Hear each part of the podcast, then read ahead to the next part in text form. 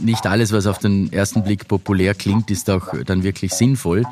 Ähm, weil Deutschland eine Gaspreisbremse für Haushalte plant, die mit Gas heizen, heißt das äh, nicht automatisch, dass so ein Modell auch für Österreich äh, sinnvoll wäre. Jedes Land hat andere Voraussetzungen. In Deutschland heizen rund die Hälfte der Haushalte mit Gas.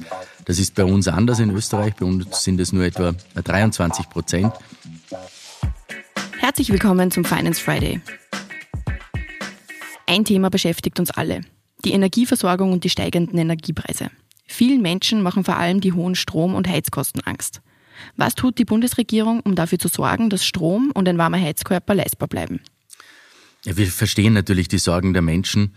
Ähm, Heizen und, und Strom gehören zu den Grundbedürfnissen äh, von jedem und daher ähm, haben wir in den letzten Monaten eine Vielzahl an Entlastungsmaßnahmen auch auf den Weg gebracht, wo wir äh, Familien unterstützen, Haushalte, heimische Betriebe unterstützen. Und äh, es ist unsere Aufgabe äh, zu helfen als Staat.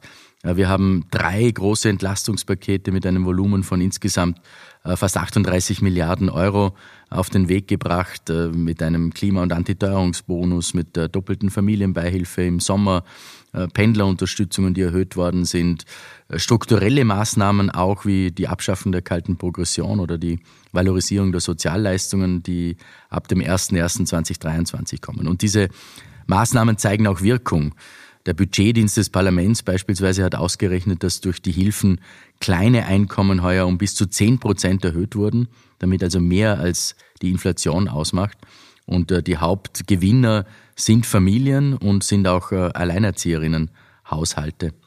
Also da ist einiges passiert und es bleiben Sparanreize bestehen, weil nicht der gesamte, sondern nur ein großer Teil äh, der Kosten übernommen wird äh, und deswegen ähm, Energie auch eingespart wird. Okay, aber wie wirkt diese Stromkostenbremse jetzt konkret und was muss ich tun, um sie zu bekommen? Die Stromkostenbremse wirkt automatisch. Man muss also nichts tun dafür, äh, um von der Stromkostenbremse zu profitieren. Ähm, es profitieren natürliche Personen davon und äh, sie wird ab dem 1. Dezember rückwirkend äh, in Kraft treten. Bis zu einem Grundverbrauch von 2900 Kilowattstunden pro Jahr soll der reine Strompreis, also der Arbeitspreis, äh, maximal 10 Cent pro Kilowattstunde betragen und das bedeutet eine Entlastung pro Haushalt von circa 500 Euro pro Jahr. Das Ganze, die Stromkostenbremse, äh, kostet äh, den Steuerzahler vier Milliarden Euro. Wir nehmen das als Bundesregierung aber gerne in die Hand, um die Menschen eben auch entsprechend äh, zu entlasten. Als Vergleich, das deutsche Stromkostenmodell sieht einen Deckel von 40 Cent vor, ist also insgesamt rund doppelt so hoch wie, wie unsere, während wir den Preis auf dem Vorkrisenniveau auch entsprechend deckeln. Die Stromkostenbremse entlastet also die österreichischen Haushalte. Aber auch die heimischen Betriebe spüren natürlich die hohen Energiepreise. Werden auch die unterstützt? Ja, das stimmt. Die Unternehmen äh, spüren das natürlich auch und äh, wir lassen selbstverständlich auch die Unternehmen in Österreich nicht mit ihren Sorgen äh, alleine. Betriebe, vor allem kleine und mittlere Unternehmen und Handwerksbetriebe werden durch den Energiekostenzuschuss unterstützt. Beim äh, AWS, beim Wirtschaftsservice, läuft äh, bereits die erste Phase für Unternehmen und damit werden bis zu 30 Prozent der Mehrkosten der Betriebe auch abgefedert. Leider ist die EU-Kommission hier etwas säumig, was die Entkoppelung auch des Strom- und Gaspreises betrifft und dadurch müssen wir als nationale Staaten auch unsere eigenen Maßnahmen setzen. Besser wäre es natürlich, wenn wir auf europäischer Ebene die Preise auch äh, entsprechend herunterbringen. Wichtig ist aber, dass unseren Betrieben im Vergleich auch zu jenen in den Nachbarländern kein Wettbewerbsnachteil entsteht und da, dadurch werden wir selbstverständlich auch in den kommenden Wochen hier etwas nachschärfen müssen. Der Strom ist ja nur ein Teil der Teuerung. Gerade auch Energieformen wie Gas werden aktuell für die österreichischen Haushalte zu einem Kostenfaktor. In den letzten Wochen gibt es jetzt immer wieder die Diskussion um eine nationale Gaspreisbremse, wie sie beispielsweise die Deutschen eingeführt haben. Kann man sich so ein Modell auch für Österreich vorstellen? Da muss man differenzieren. Also man muss auch auf den ersten Blick mal zwischen Haushalten und Unternehmen äh, differenzieren. Ähm, aber wenn ich mir die Haushalte hernehme, nicht alles, was auf den ersten Blick populär klingt, ist auch dann wirklich sinnvoll.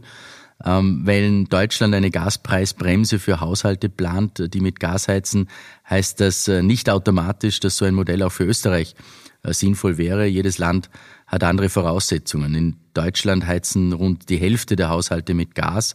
Das ist bei uns anders in Österreich. Bei uns sind es nur etwa 23 Prozent. Ähm, in Salzburg beispielsweise würde eine solche Gaspreisbremse äh, zum Beispiel für 91 Prozent aller Haushalte keine Lösung sein. In Tirol hätten 90 Prozent und in Kärnten sogar 97 Prozent der Haushalte nichts davon. Also man muss da schon etwas äh, sich die Dinge seriöser anschauen. Äh, es muss sinnvollere Wege geben, um Menschen beim Heizen auch zu entlasten. Äh, der Bundeskanzler Karl Nehammer hat mich ja beauftragt, ein Modell vorzulegen. Äh, geplant ist, dass der Bund den Ländern einen Zweckzuschuss zur Verfügung stellt, damit sie ihre Heizkostenzuschüsse ausweiten können. Die haben die Erfahrung auch in der Abwicklung und äh, darum sollte die Abwicklung eines solchen Zuschusses auch über die Bundesländer erfolgen.